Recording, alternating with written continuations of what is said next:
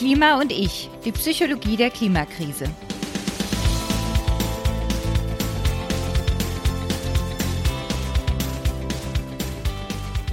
Hallo und herzlich willkommen zu einer etwas anderen Folge von Klima und ich.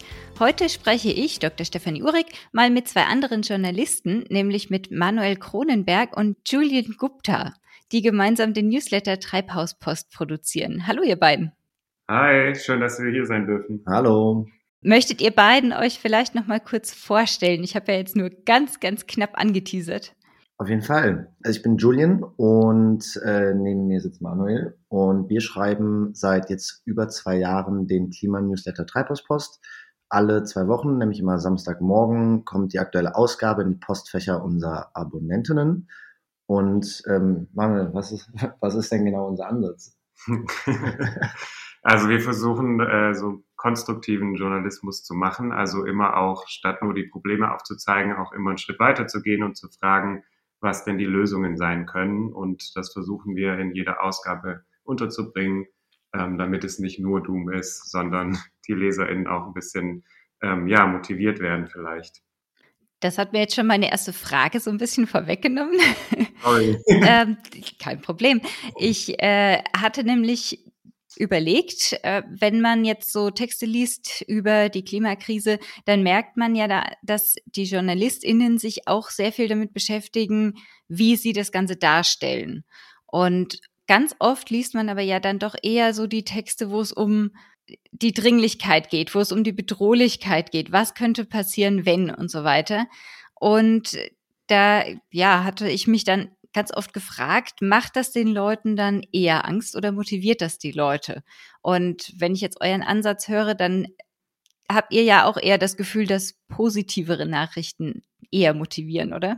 Ja, also ich kann mir auch vorstellen, dass das am, am Adressaten liegt. Ne? Also je nachdem, wo man gerade ist auf seiner Klimajourney, sage ich mal, wenn, wenn man irgendwie noch so voll im Verdrängungsmodus ist und noch gar nicht so richtig über die Klimakrise Bescheid weiß, dann holt man Menschen vielleicht sogar schon ab mit solchen Nachrichten, so was wird eigentlich passieren, wie sind die mhm. Folgen, mhm. wie sieht's aus. Aber im, im Großen und Ganzen glaube ich das auf jeden Fall, dass man äh, Lösungen braucht und konstruktiv sein muss, weil sonst wird man einfach erschlagen von diesem, von dieser Krise, die einfach gigantisch ist.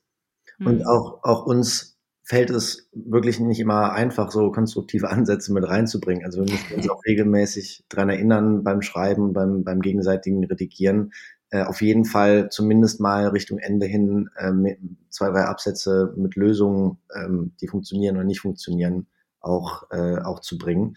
Und manche Themen, äh, manche Bereiche geben es mehr her und manche weniger. Ähm, mhm. Aber ich glaube, wenn man sich drauf, drauf fokussiert, drauf konzentriert und immer versucht, die reinzubringen, ist da schon viel möglich auch. Hm. Also ich habe jetzt vor kurzem eine Studie auch gesehen, da ging es eben genau darum, wie Klimajournalismus versucht, die Themen an die Leute zu bringen.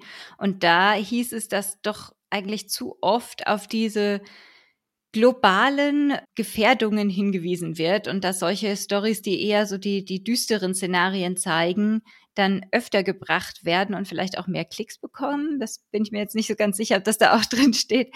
Aber ähm, im Journalismus guckt man ja auch man, manche Redaktionen zumindest doch sehr darauf, was geklickt wird. Ähm, und dass vor allem die lokalen Aspekte oft so unter den Tisch fallen. Gibt es bei euch ähm, ich kenne jetzt die Antwort, weil ich den Newsletter ja auch lese, muss ich jetzt mal sagen. Aber gibt es bei euch denn auch äh, eher mal so die lokalen Beispiele oder habt ihr auch eher so das große Ganze im Blick?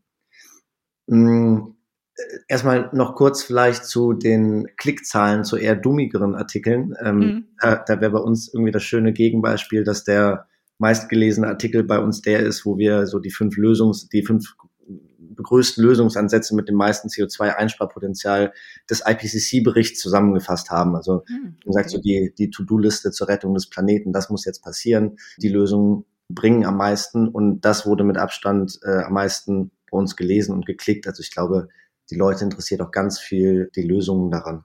Hm, das ist ja schon mal eine gute Nachricht. Es ist vielleicht auch eher so ein Modus, in dem der Journalismus ist. Ne? Also ich glaube, dass viele Redaktionen, JournalistInnen sich auch so ein bisschen ein, an die eigene Nase fassen müssen und schauen müssen, wie arbeiten wir eigentlich, wie funktioniert das Mediensystem auch, was geht als Nachricht durch, genau, was schafft es auf die Titelseiten.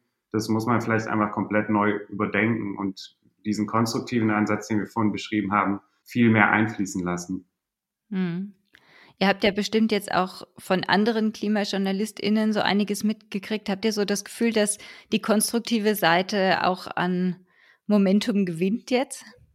Ich habe schon das Gefühl, dass das vor allem im Klimajournalismus auch so ein Ding ist. Ne? Also vielleicht auch sei es nur für, für das eigene Wohl, weil man es einfach nicht schafft, nur Doom-Artikel zu schreiben. Dann würde man nach, nach, nach einem halben Jahr vielleicht mit Depressionen in der Ecke liegen es, es, ist, es ist voll uneigennützig äh, von uns auch die konstruktiven, äh, nee, also es ist eigennützig, äh, wollte ich damit sagen, dass wir die konstruktiven Seiten mit einbringen, damit wir, damit wir selber auch einfach ein, eine bessere Zeit haben und äh, nicht ganz, nicht ganz im Doom versinken. Aber genau, also auch zum Beispiel das Netzwerk Klimajournalismus Deutschland und auch Österreich pushen da ganz aktiv auch die, die konstruktiven Ansätze, machen da ähm, Workshops und Seminare zu ähm, andere Medien starten da auch mit. Die, die Taz hat gerade einen neuen Newsletter rausgebracht, äh, wo es um Zukunfts- und vor allem Klimathemen gibt, die ähm, mit, mit einer ganz aktiv konstruktiven Brille mit dabei. Perspective Daily, auch so ein Medium, was das echt gut, das, das einer der, eines der ersten Medien, die das sehr stark verfolgt. Mhm. Die Initiative Klima vor acht ja auch, die haben ja auch so ein Buch rausgebracht, so ein Sammelband. Da wird dieser Ansatz auch sehr gepusht und erklärt und dargestellt. Also ja, auf jeden Fall. Ich glaube schon, dass es ein Momentum gibt für, für diesen Ansatz. Und zu deiner ähm, Frage vorhin, die wir noch gar nicht beantwortet haben, zum Lokalen. Also wir haben tatsächlich auch eher so einen so einen Makro-Ansatz, dass wir unseren Lesenden die eher, eher die gröberen Zusammenhänge oder auch teilweise auch globale Perspektiven oder wissenschaftliche neue Erkenntnisse ähm, mit auf den Ge Weg geben wollen, so dass es auch im besten Fall Spaß macht ähm, mhm. zu lesen so viele lokale Ansätze haben wir haben wir tatsächlich gar nicht mal drin. Äh, ab und zu mal eine, eine Reportage, waren im Berliner Naturkundemuseum, haben uns da durchführen lassen vom Gründer von Scientists for Future und äh, anhand dessen so das Artensterben versucht, ein bisschen aufzudröseln und den Leuten näher zu bringen. Ansonsten haben wir tatsächlich aber eher ähm, eine Makroperspektive, oder? Voll, total. Ich hatte jetzt gerade überlegt, es ist wahrscheinlich auf einer lokalen Ebene aber fast einfacher ist, positive Spins zu finden, weil es ja doch immer wieder so diese schönen Geschichten gibt, wo ein Landwirt dies probiert oder äh, ein ja, Bäcker das probiert oder wie auch immer, wo es, im Prinzip dann diese kleinen Stories gibt, die natürlich global gesehen dann wiederum nicht so viel Impact haben, aber die ja dann auch vielleicht Nachahmer finden könnten.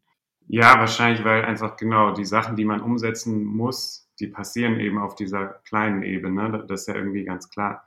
Jetzt, wo du das gesagt hast, äh, musste ich auch an diese Serie denken. Äh, wir können auch anders. Da, da äh, ist ja auch der Ansatz, sich zu gucken, sich anzugucken, wie die Lösungen aussehen. Und die fahren ja auch einfach in verschiedene Städte, verschiedene Orte und gucken sich das an. Von dem her, genau. Bei uns passt das einfach nicht so gut rein in, in die Treibhauspost, weil wir eher so, wie Julian schon sagte, so einen Makroblick haben versuchen auch so Prinzipien zu erklären und so weiter. Und dann eher so auf einer allgemeinen Ebene, aber auch auf die Lösungsansätze eingehen. Und, und ich glaube auch, dass so, so eine lokale Perspektive tatsächlich aber auch zum Beispiel bei der Problemvermittlung ganz hilfreich sein kann. Also falls es da draußen noch irgendwelche äh, Skeptiker in Richtung Klimawandel gibt, die es ja leider gibt, kann ich mir vorstellen, dass die noch viel eher irgendwie zuhören, wenn es halt irgendwie um niedrige Pegelstände im Rhein geht oder ein, ein, ein Landwirt, der berichtet, wie er äh, jetzt schon irgendwie in Ostdeutschland seine Felder nicht mehr richtig bewässern kann und alles mhm. trocken ist und die Böden äh, in einem miserablen Zustand sind, dann hören die so einer Person, glaube ich, noch viel eher zu und denken so, ah, okay, da ist ja vielleicht doch was dran, als wenn man halt irgendwie mit nationalen CO2-Budgets um die Ecke kommt. Ja, das ist ja dieses Abholen von den Leuten da, wo sie sind. Wie, wie haltet ihr es denn jetzt auch, das ist ja, geht ja auch ein bisschen in Richtung global oder lokal, aber jetzt in, im Sinne von, wer muss handeln? Wie, wie haltet ihr das, dieses, diesen Spagat, kann man fast sagen, zwischen den Leuten Empfehlungen machen, was sie tun können und andererseits aber aufzeigen, dass es ja große strukturelle Veränderungen braucht eigentlich? Mhm.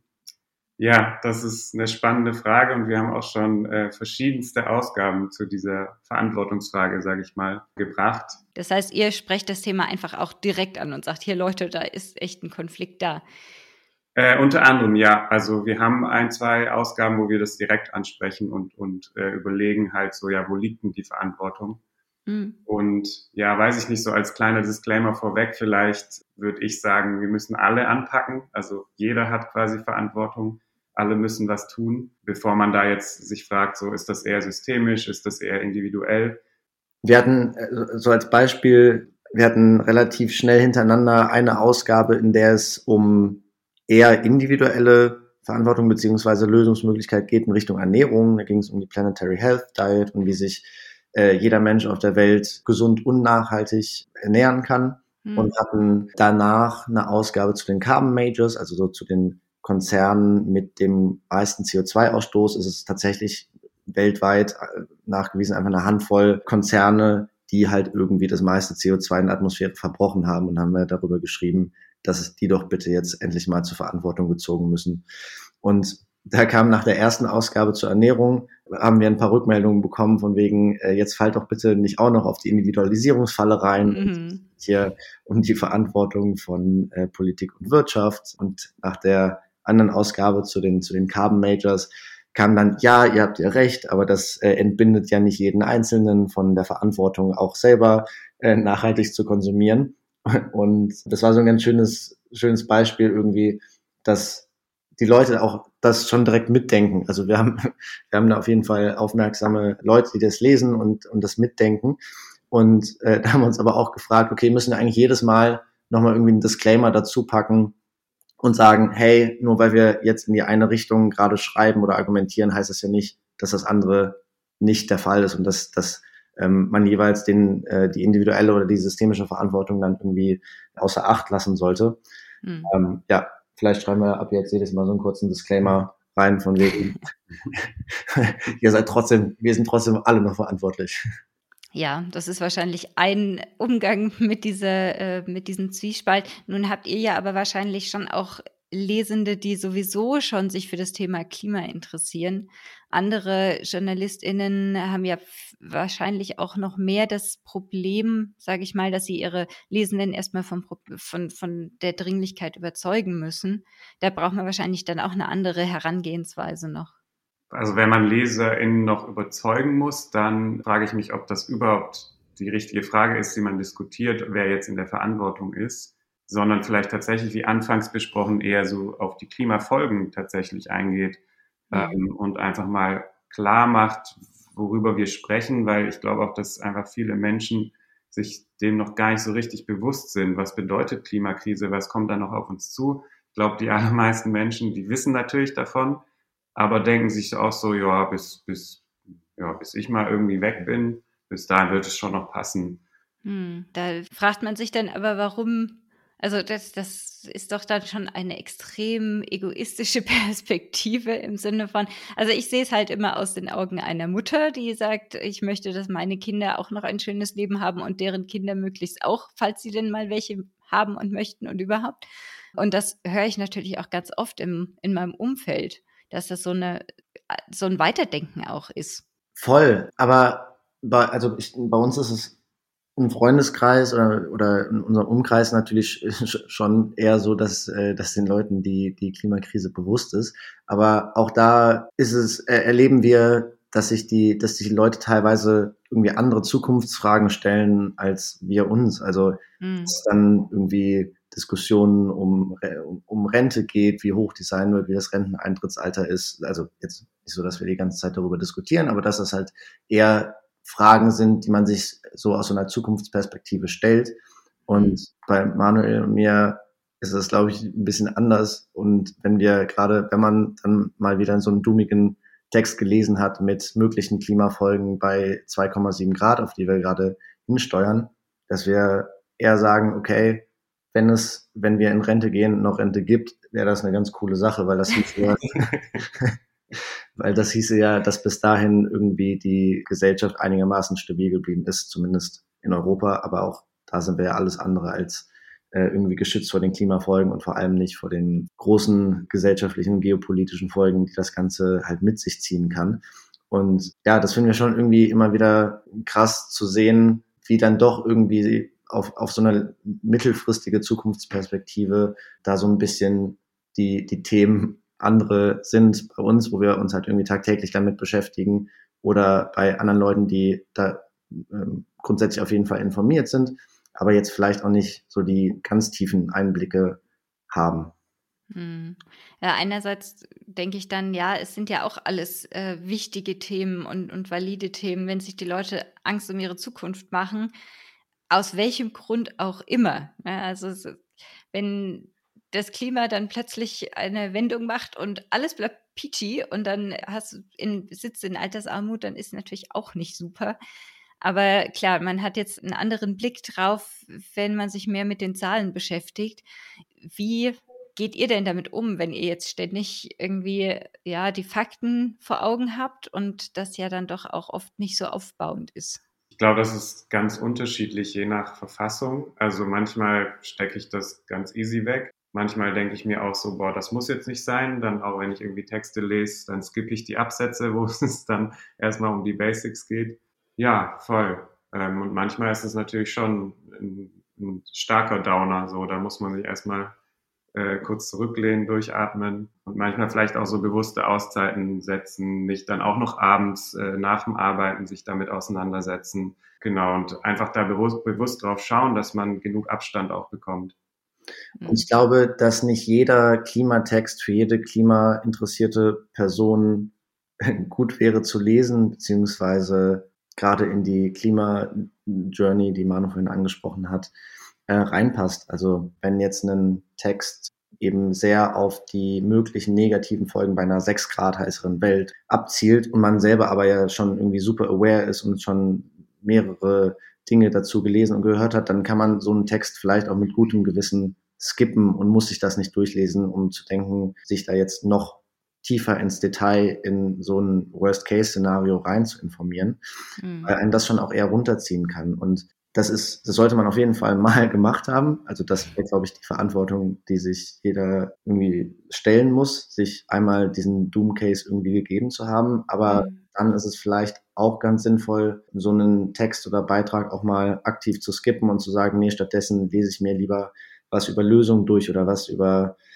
einen Ansatz, der in einem anderen Land gut klappt und wo es irgendwie, ähm, der halt eben inspiriert. Und Manuel und ich machen das auf jeden Fall auch so, dass wir ein paar Sachen einfach dann aktiv nicht in die Hand nehmen oder ein, ein Buch äh, zu, zur Seite legen. Dann irgendwie, mir ging das letztens mal so, dass ich ein ähm, Buch hatte, wo es halt wirklich um so Worst-Case-Klimafolgen geht. Und da hatte ich halt einfach schon auch mehrmals was zu gelesen und ähm, da war ich so, okay, das, das möchte ich mir jetzt gerade nicht mehr geben, das zieht mich mhm. Wirklich krass runter und die Details werde ich eh nicht alle mehr im Kopf haben und dann habe ich mir stattdessen lieber eine andere Publikation durchgelesen. Mit Sabrina hatte ich schon mal darüber, dass ich äh, anscheinend ja sehr emotionsfühlig in Texten reagiere. Also, dass ich im Prinzip, wenn ich, wenn ich solche Negativdarstellungen lese, dann gleich irgendwie im Kopf habe, so, oh Gott, das kann ja gar nichts mehr werden. Und wenn ich dann wieder die konstruktiveren Teile lese, irgendwie total Lust drauf bekomme, dass diese Zukunft jetzt da ist, wo ich mir denke, so, boah, wäre das toll, wenn das und das umgesetzt wäre. Und äh, hey, wenn wir das schaffen, das wäre ja super. Und wie geht euch das? Lasst ihr euch schnell mitreißen oder habt ihr eher, schafft ihr es eher so ein bisschen Abstand den, den du ja auch schon erwähnt hattest, den Abstand zu wahren? Also ich glaube, mittlerweile haben wir einen gewissen Abstand zu den Sachen. Ich muss auch einfach sagen, dass so unsere, unser Lösungsansatz, da Energie rauszuschöpfen aus den Inhalten, die wir, die wir mitbekommen, auch einfach der war, mit Treibhauspost zu starten und in diesem Newsletter all das, was wir irgendwie an Input bekommen, auch wieder in einer anderen Form nochmal als Output rauslassen können. Mhm. Und mhm ja, gerade dadurch, dass wir jetzt irgendwie eine super engagierte, coole äh, haben, von der wir immer wieder Feedback bekommen, gibt uns das ganz viel Energie mit. Und ja, das wäre vielleicht so eine Sache, die wir mitgeben können, so dass das ohne Handeln halt es ganz schwierig ist, eigentlich immer nur von, von dem ganzen Input bombardiert zu werden und den nicht rauslassen zu können und wieder in was Positives irgendwie umsetzen zu können. Das wäre, das wäre, glaube ich, das, was, was für uns am allerwichtigsten war, dass, dass wir das wieder in irgendwas Positives ummünzen können. Ich muss aber auch sagen, dass ich das schon, also dass ich das auf jeden Fall merke, dass auch immer noch, also dass mich das einfach überhaupt nicht kalt lässt, je nachdem, was ich lese. Und auch Stefanie, wie du es beschrieben hast, dass auf jeden Fall so ist, dass irgendwie positive Texte dann irgendwie einen natürlich fröhlicher stimmen und das ja vielleicht auch motiviert, was zu tun. Äh, genau, was, was, was ich noch sagen wollte, was, was ich merke, dass bestimmte Dinge auch irgendwie was bei mir triggern, also ein bisschen mich auch wütend machen.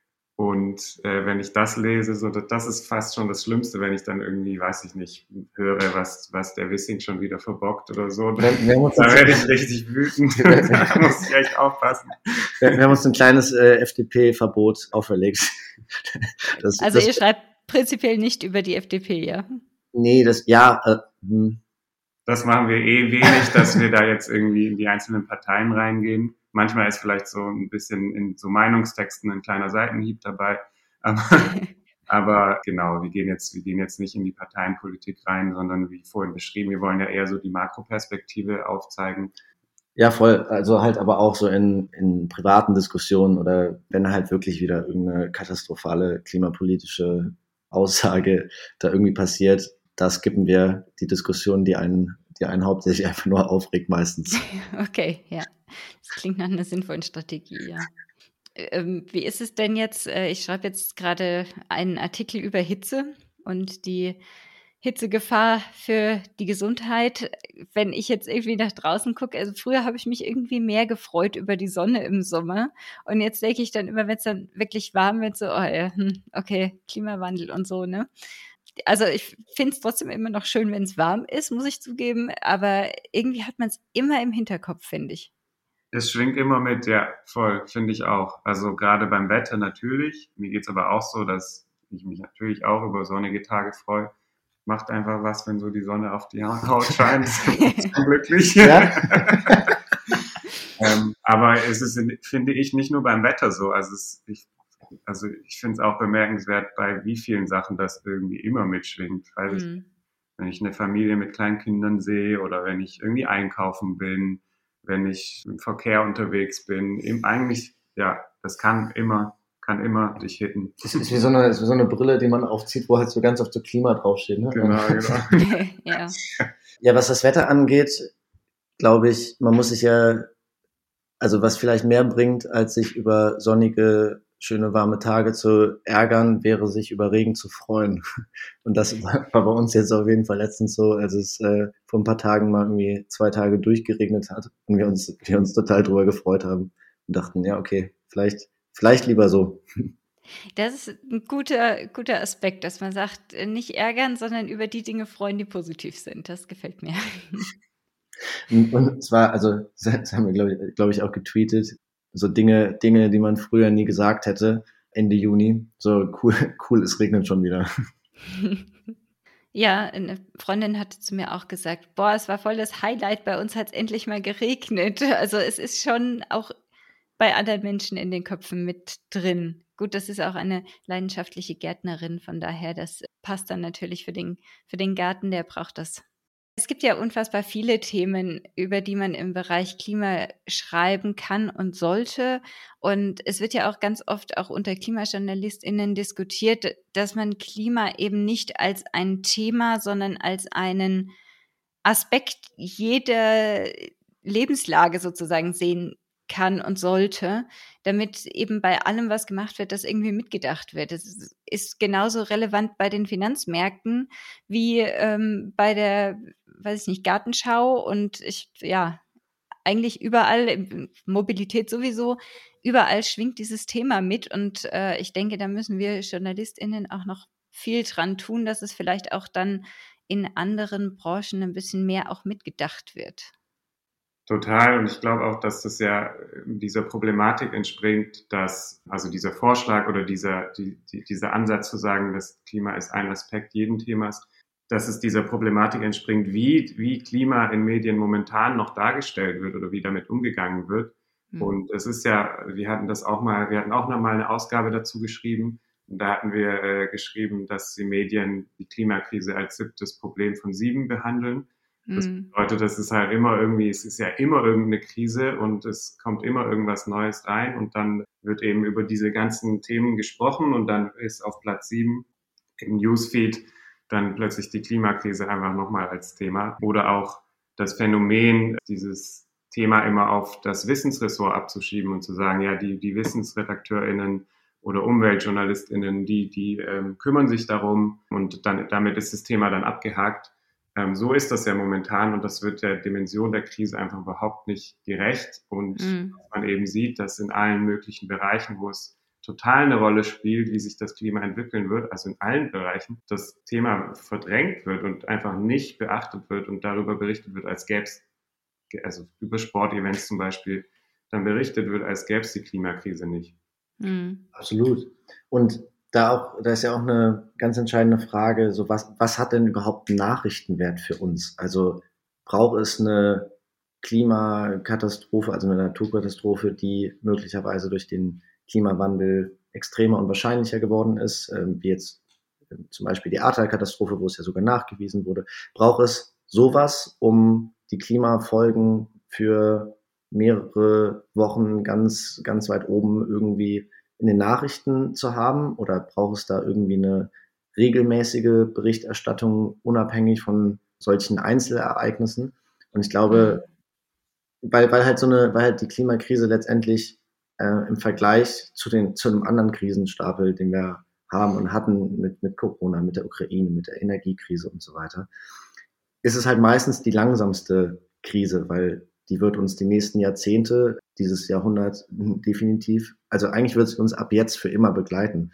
Und mhm. dann ist es halt am einfachsten, diese langsame Dauerkrise halt irgendwie nach hinten zu schieben, außer es gibt halt so ein Einzelereignis. Und dann müssen wir uns, glaube ich, über die nächsten ja, Jahre auf jeden Fall überlegen und auch die Ressorts und die, und die Verlage und Zeitungen und Journalistinnen überlegen, wie kann man diese langsame Dauerkrise adäquat abbilden glaube, es ist auch mhm. eine Frage von, von Ressourcen und von Wissen in Redaktionen und, und so, so, so wie sich momentan Medien und Zeitungen lesen, sieht es einfach so aus, als gäbe es viel zu wenig Klimawissen in den Redaktionen. Und das ist ja auch was, was die beiden äh, Netzwerke Klimajournalismus, die wir vorhin erwähnt haben, auch so ein bisschen anprangern, beziehungsweise sagen, da muss man ansetzen und, äh, und einfach Wissen in die Redaktionen bringen. Und ich glaube auch, sobald das da ist, sobald in allen Chefredaktionen vor allem auch das Wissen da ist, wird sich das von, von selbst geben. Die werden dann nicht mehr sich hinsetzen und sagen, ah, Klima, ja, das ist ja irgendwie ein Wissensthema, das macht jetzt hier die, die Wissens-Umweltredaktion und fertig, sondern äh, wenn da das Bewusstsein da ist, dann wird sich das ja von selbst auf jeden Fall wandeln. Und es gibt noch eine, noch eine viel, vielleicht sogar schlimmere Gefahr für die Berichterstattung, statt zu sagen, das ist das gehört ins Wissensressort, wäre so die Politisierung der, der Klimakrise, dass gesagt wird, ja Moment, aber das ist ja eher ein parteipolitisches Thema. Das war das Beispiel, als gefordert wurde, Klima vor acht, als, äh, ne, das war mehr so ein Beispiel, vor die Tagesschau zu setzen, statt mhm. Börse vor acht, war das, glaube ich, ne? Ähm, genau, ja. Mhm. So eine, halt eine wirklich regelmäßige Sendung, wo irgendwie die Basics nochmal der Klimakrise erklärt werden. Und da war die Antwort vom äh, Intendanten, ging in die Richtung, äh, ja, äh, Klimakrise schön und gut, sei ja ein hehres Ziel, schrieb er, glaube ich. Aber wir machen ja hier keine Parteipolitik. Übrigens ganz interessant als Antwort, wenn man sonst Klima, äh, wenn man sonst Börse vor acht sendet, frage ich mich, was dann mehr, mehr parteipolitisch ist. Aber halt einfach da, so, als wenn, wenn so ein führender Journalist die Klimakrise als parteipolitisch hehres Ziel sieht, das ist halt ganz, ganz gefährlich und ähm, mhm. das erleben wir, glaube ich, momentan verstärkter, weil halt eben mit den, mit den Grünen in der Regierung, die natürlich dieses, dieses Thema, diese Dimension halt hauptsächlich belegen und dadurch entstehen halt ganz viele ganz, ganz weirde und destruktive parteipolitische, strategische Machtkämpfe, die mhm. der, die den Lösungen zur Klimakrise auf jeden Fall keinen Gefallen tun. Da hatte ich auch einen passend dazu einen lustigen Tweet gesehen vor kurzem, wo die ganzen Fluten da in Italien waren. Ich weiß nicht mehr, wer es getweetet hat, aber es war eben dann ein Bild davon und dann so krass, dass jetzt sogar Italien Werbe, äh, Wahlkampf für die Grünen macht. ja. ja, also Es wird wahrscheinlich äh, in dem Fall dann immer noch viel mehr Wahlkampf für die Grünen geben in Zukunft. Ähm, Leider, ja. Da kann man ja jetzt dann sich auch noch mal drüber unterhalten, ob denn die Grünen dann jetzt so die richtigen Lösungen haben oder das die Umsetzungsmöglichkeiten. Aber das ist jetzt dann natürlich, geht für diese Folge ein wenig weit, würde ich sagen. Ja. Ja, aber äh, ich kann mir auch vorstellen, dass die Klimakrise in der Berichterstattung noch mehr auch das Problem hat, dass sie so langlebig ist, weil wenn ich jetzt an die Corona-Berichterstattung denke, da war ja am Anfang gab es dann fast nichts anderes mehr, weil das war alles neu und hoch und hier und oh, neue Sache rausgefunden, dann muss das sofort raus. Und dann waren die Nachrichten voll von Corona und zumindest war das immer das Erste, was kam und dauerte dann auch immer eine Weile. Und dann merkte man natürlich aber, dass das ja auch immer weiter abgenommen hat. Wieder manche Podcasts oder so, so Dauermeldungen mit, ähm, wie sich die Zahlen entwickeln, die haben sich noch relativ lange gehalten. Irgendwann hat man dann auch die täglichen Zahlen nicht mehr gehört, weil es wurde, wurde ja dann auch merklich anders alles und äh, wurde auch in der Bevölkerung dann plötzlich anders wahrgenommen. So einen Abebben können wir ja eigentlich bei der Klimakrise überhaupt nicht erwarten. Da müsste man ja wirklich den langen Atem finden und vielleicht nicht mit der Frequenz, wie es bei Corona zu Beginn war, aber doch mit einer höheren Frequenz als jetzt, dann immer weiter und immer weiter dieses Thema immer bedienen.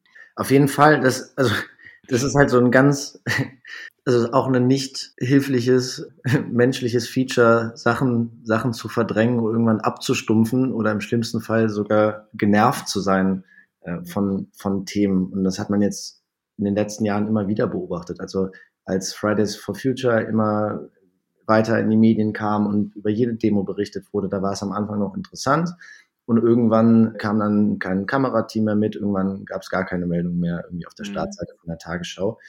Und dann bei den Protesten der letzten Generation, hier auch die Folge zu kurz, um da alles zu besprechen, aber ja. ähm, da war es auch so, dass dann irgendwann, ach, ja, okay, die machen jetzt halt, setzen, setzen sich halt wieder auf die Straße und blockieren den Verkehr. Und ja, dieses Abstumpfen und genervt sein von irgendwie Klimathemen oder den, den Maßnahmen dagegen, jetzt mit dem Heizungsgesetz und so weiter, das ist, ich glaube, das ist eines der, der schwierigsten, schwierigsten Dinge für die menschliche Psyche, das, das zu umgehen. Und da dann, da hilft dann natürlich auch die Medienwelt, wie sie gestaltet ist und wie viele auch private Medien natürlich darüber berichten, halt überhaupt nicht weiter. Ja, das leider äh, funktioniert es ja da auch nicht, dass Einzelne, die es anders sehen, das ganz schnell umkrempeln. Aber vielleicht kriegen wir das auch hin, dass die positiven Beispiele sich dann irgendwann durchsetzen. Ja, ich denke, das war jetzt so das Wichtigste, oder? Habt ihr noch irgendwas, was man unbedingt besprechen sollte? Dass unser Newsletter kostenlos ist und man ihn abonnieren sollte.